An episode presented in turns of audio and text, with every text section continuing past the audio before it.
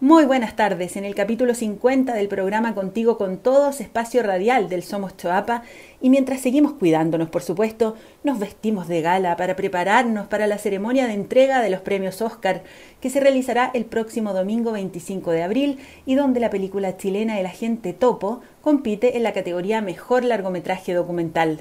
Esta película nos cuenta la singular historia de don Sergio, un hombre de 80 años que tras ver un aviso en el diario acepta un trabajo bastante particular, ingresar como espía a un hogar de ancianos. En ese recinto que está ubicado en la comuna del Monte, él tiene la misión de averiguar cómo es el trato que recibe una de las residentes. Pero mientras investiga, don Sergio se va relacionando con el resto de las mujeres que viven ahí y a través de sus ojos nosotros los espectadores podemos ver una realidad marcada por la soledad y en muchos casos por el abandono. Para conocer en primera persona cómo fue el proceso para llegar a, realizar esta película, le enviamos algunas preguntas a Maite Alberdi, directora y productora de documentales, quien estudió dirección audiovisual y estética en la Universidad Católica de Chile y como directora ha desarrollado un estilo particular que se caracteriza por el retrato íntimo de pequeños mundos, como ya vimos en sus películas El Salvavidas, La Once, Los Niños y ahora con el agente Topo que la lleva este domingo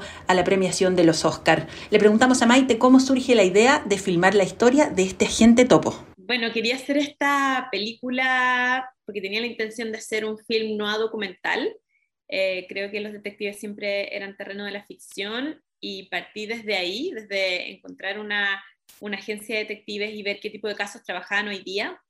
Y fue así como conocí a Rómulo y vi los casos que, que trabajaban en su agencia con agentes infiltrados. Y encontramos el caso de la, de la residencia de ancianos eh, y apareció Sergio, pero apareció porque el topo que generalmente trabajaba con Rómulo se rompió la cadera, entonces él pone este aviso en el diario y llega Sergio, que es el que cambia totalmente la historia, eh, y él pone el, el ojo en otro lugar.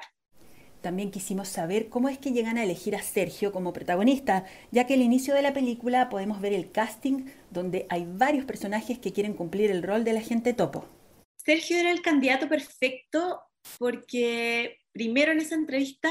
yo creo que de todos los que llegaron, que eran todos increíbles, fue el único que abrió su corazón y se conmovió, como le preguntaron por su viudez, y inmediatamente habló de sus sentimientos, y eso como que a mí me marcó otra, como otra forma de una generación de hombres que en Latinoamérica no hablan de sus sentimientos y, y de alguna manera ese es el personaje que vemos toda la película, alguien súper conectado con lo que le pasa a él y con lo que le pasa a los demás. Entonces yo creo que eso marcó mucho eh, nuestra decisión en la, en la selección. Maite también nos cuenta cuál fue el desafío, el mayor desafío de filmar dentro de un hogar de ancianos. Creo que los desafíos más grandes de filmar al interior de, de la casa de reposo, sobre todo esta película, era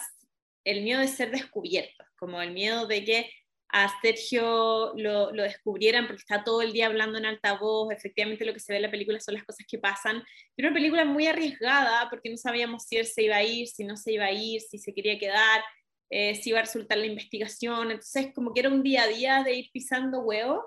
eh, hasta que al final, el último día de rodaje, fue cuando tuvimos realmente la certeza de que teníamos una película. Hoy, a pocos días del Oscar, también Maite nos cuenta cómo fue el momento en que ella y su equipo se enteran que están nominados a estos premios tan importantes. Bueno, fue muy emocionante el momento en que supimos que estábamos nominadas, no lo esperábamos. Eh, y fue sorprendente y empezamos a sentir automáticamente el cariño de todos y, sentimos cómo estamos representando eh, a un grupo de cineastas, estamos eh, representando Latinoamérica, empezamos a recibir eh, el apoyo y el cariño de muchas cineastas latinoamericanas, porque yo creo que rompimos una barrera y estamos recién entendiendo la barrera que rompimos y el lugar al que pudimos llegar. Es el primer documental chileno nominado al Oscar, soy la primera mujer nominada al Oscar en Chile y, y creo que es un ejemplo que abre puertas a otras muchas mujeres. O sea, yo pude soñar con el Oscar porque vi cineastas chilenos nominados y espero que esto también permita que muchas otras mujeres latinoamericanas sueñen eh, con una nominación. Le preguntamos a la directora qué significa para ella esta nominación. eh, esta nominación significa para mí la posibilidad de seguir filmando, significa para mí eh,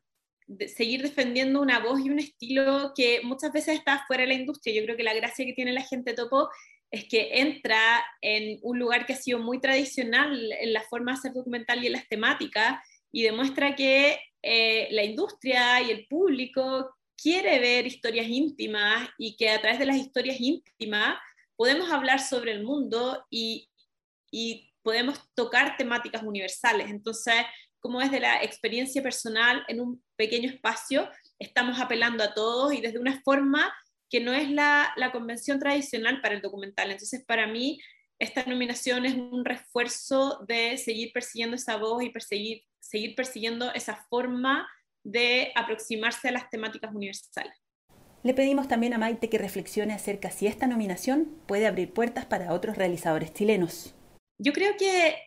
las nominaciones son una aposta, o sea, yo creo que yo hoy estoy nominada al Oscar porque vi a muchos cineastas chilenos estar, no muchos, pero vi a cineastas chilenos estar nominados antes y eso me permitió a mí soñar, como ver el Oscar de La Mujer Fantástica, ver, ver el Oscar de Historia de un oso, como que dije, es posible. Yo creo que, que ver el ejemplo de un documental chileno ahí ayuda a que otros productores y otros cineastas también entiendan que es posible y uno va aprendiendo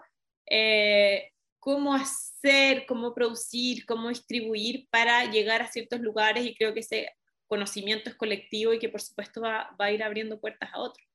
¿Cuál es el momento particular de la película que Maite recuerda con más cariño o que atesora como algo especial? Yo creo que los momentos que atesoro de la producción son los momentos de rodaje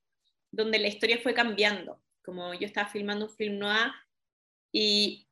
llegaron escenas que me conmovieron mientras las estaba haciendo y que no las esperaba, personas que abrieron su corazón en ese lugar y que le dieron un giro a la historia, que estuvieron dispuestas a contar sus propias historias eh, y, llevar la temática de la película a otro lugar y hablarnos como del abandono, de la soledad, eh, desde, desde la experiencia y desde lo que estaban sintiendo. Y, cuando yo filmé eso y yo sentí eso, eh, creo que mi idea cambió y la película cambió y eso es lo que más atesoro, como, como esos personajes me fueron regalando una nueva visión de la película que hace que la película sea lo que es hoy.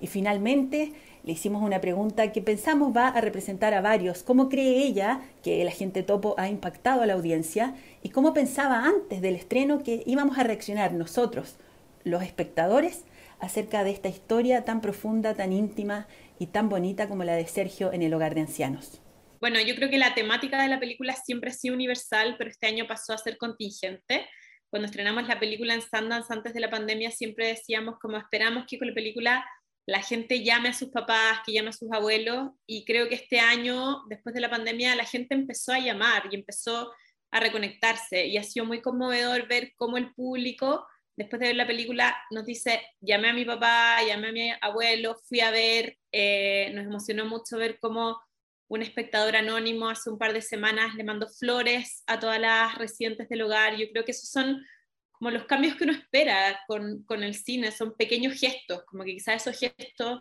sí son una forma de cambiar el mundo, porque para ella sí cambió eh, un poco el mundo cuando recibieron esas flores. Entonces, eh, es una película que invita a reconectarse y es una película que, que, probablemente si yo hubiese grabado el 2020 habría sido muy parecida al resultado que es, porque estas personas estaban aisladas antes de la pandemia. Las puertas de este hogar estaban cerradas, los funerales eran eh, sin familiares muchas veces, estaban a cargo de las cuidadoras con muy pocas visitas, entonces había una pandemia de la soledad que ya estaba arraigada en ese lugar. Eh, y los que empezamos a ser conscientes de eso somos los que estamos afuera en este año en que obligatoriamente eh, en cuarentena nos tuvieron que cerrar las puertas, pero ellos ya estaban en una especie de cuarentena histórica. Como, entonces la pregunta ahora es cómo romper eso y cómo establecer nuevos vínculos y establecer lazos culturales y sociales eh, desde las residencias con el mundo. Antes de despedirnos, quería contarles a todos nuestros auditores de la provincia del Choapa que si no han podido ver esta maravillosa película en Netflix, pueden verla este viernes 23 de abril en televisión abierta, ya que TVN la emitirá en horario prime a eso de las 22.40 horas justo después de su noticiero central. Así que muy atentos, volvemos a repetir para que no se les olvide este viernes 23, después de las noticias, TVN va a emitir el agente topo, así que están todos súper invitados a verla, es una película emotiva, es una película que conmueve, que también nos interpela y nos pregunta eh, qué estamos haciendo nosotros también por nuestros abuelos, por nuestros padres, por aquellas personas que hoy eh, viven, ¿cierto?, esa última etapa de la vida en un hogar de ancianos. Agradecemos profundamente a Maite y a su equipo por esta entrevista y desde el Choapa les deseamos toda la suerte para este domingo, esperamos que puedan volver, ¿cierto?, a Chile con un nuevo Oscar siguiendo el camino de lo que hizo ya eh, Historia de un oso, lo que hizo también la película Una mujer fantástica y bueno, desearle lo mejor también a quienes son valientes y están desarrollando una, una bonita industria, un bonito trabajo en el cine chileno. Muchas gracias y muy buenas tardes.